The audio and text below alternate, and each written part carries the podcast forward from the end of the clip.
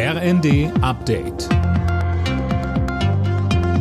Stündlich neu. Auf den Punkt informiert. Ich bin Silas Quiring. Guten Abend.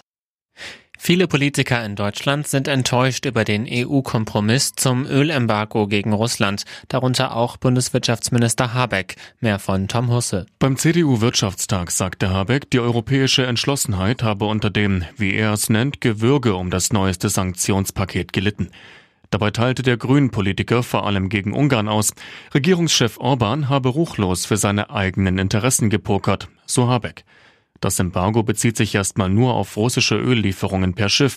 Importe per Pipeline sollen vorerst weiterfließen. Ein Zugeständnis vor allem an Ungarn.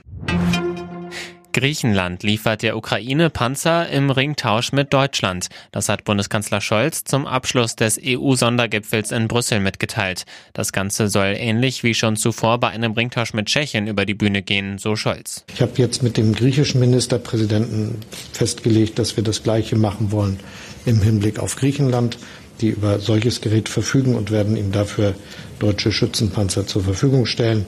Das wird jetzt ganz konkret zwischen den Verteidigungsministerium zu Ende besprochen und dann auch schnell umgesetzt werden können. Einen konkreten Zeitplan nannte Scholz nicht.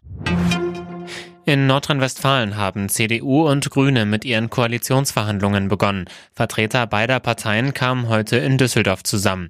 Bei der Landtagswahl vor zwei Wochen war die CDU von Ministerpräsident Wüst mit 35,7 Prozent stärkste Kraft geworden. Im Zusammenhang mit Vorwürfen von Kapitalanlagenbetrug hat es bei der Deutschen Bank und der Tochter DWS in Frankfurt am Morgen Durchsuchungen gegeben. Das teilte die Frankfurter Staatsanwaltschaft mit. Demnach sollen sogenannte grüne Finanzprodukte als nachhaltiger verkauft worden sein, als sie tatsächlich waren. Alle Nachrichten auf rnd.de